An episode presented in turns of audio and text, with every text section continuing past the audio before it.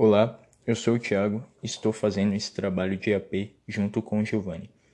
O caso que escolhemos foi um caso de corrupção na Prefeitura de Campinas. 22 pessoas foram acusadas de fazer parte de uma organização criminosa que operava um grande esquema de corrupção na Prefeitura de Campinas.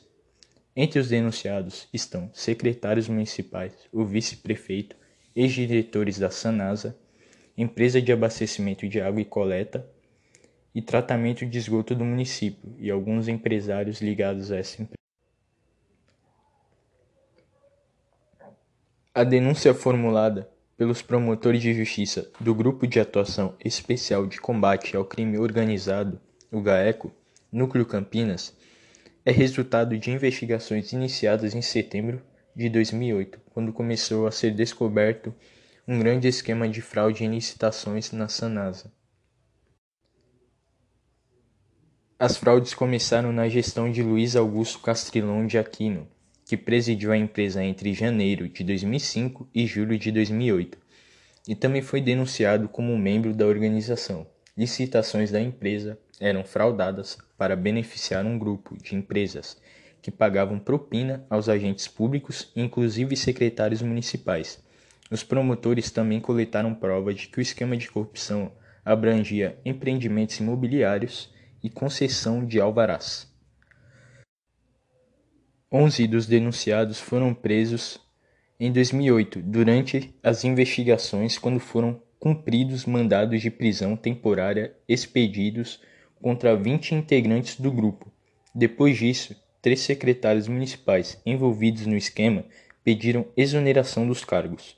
Os denunciados são acusados de formação de quadrilha, corrupção e fraudes em licitações.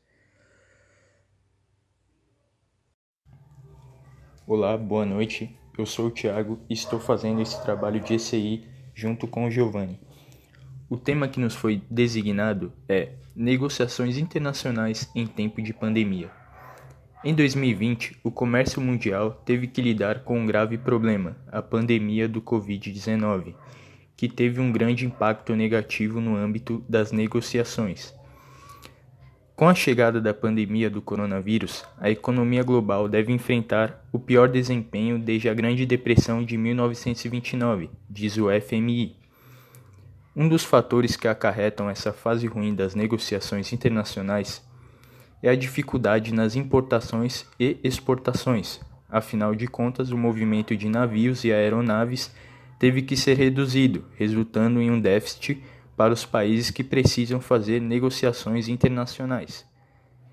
Mesmo com todas essas dificuldades nas importações e exportações, uma forma que as empresas de comércio exterior encontraram para não parar as negociações foi o home office. Países que servem como exemplo para explicar toda essa situação são o Brasil e a China.